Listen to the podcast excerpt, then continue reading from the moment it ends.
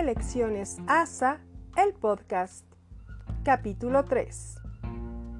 Bienvenidos, buenos días, buenas tardes, buenas noches.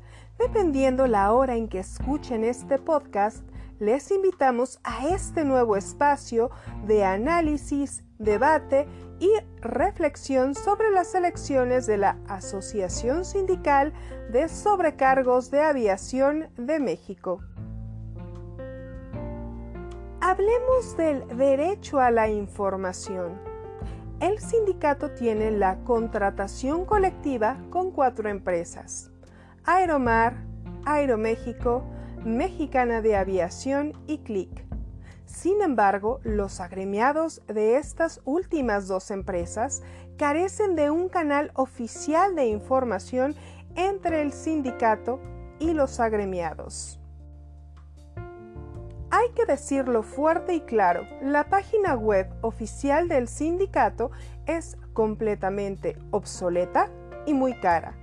Lo último publicado en ella fue el 17 de octubre del presente año y cito textual.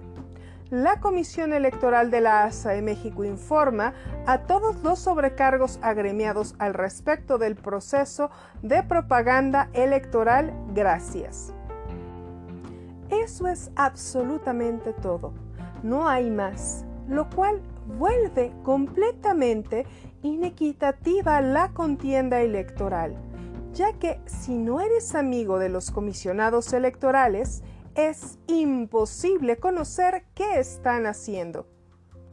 Comenzamos con esto mal y de malas en las elecciones pues parte de los que somos electores no hemos sido propiamente informados por el sindicato ni por la comisión electoral. En este capítulo, la reflexión es la siguiente. ¿Cómo garantiza en los hechos, no de palabra, la equidad y el derecho a la información tanto el sindicato como la comisión electoral? Gracias y nos escuchamos en el siguiente capítulo. Adiós.